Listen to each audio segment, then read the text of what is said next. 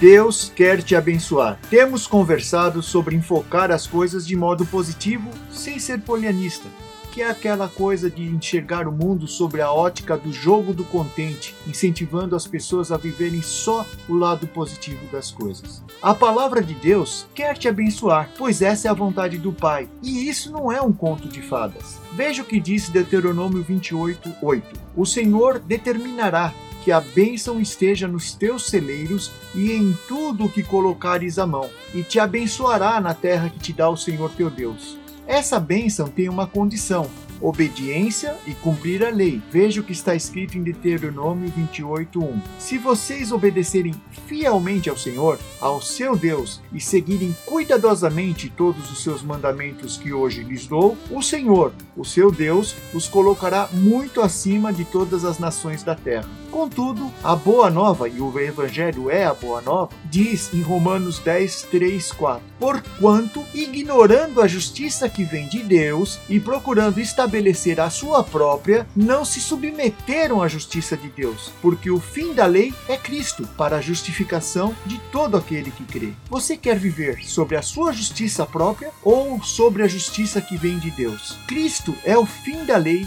e agora o requerimento que Deus pede de você não não é mais só a obediência, é a fé que leva à obediência. O mundo até tem riquezas e as pessoas podem se tornar ricas, mas a que preço? Do seu casamento, da sua família, dos seus amigos, da sua saúde?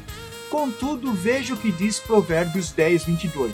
A bênção do Senhor enriquece e com ela ele não traz desgosto. Note que a riqueza pode trazer desgosto, senão Deus não falaria isso. Então, toque na vida de seus filhos, até os espirituais, toque nos seus negócios, sua vida será abençoada porque Deus quer te abençoar.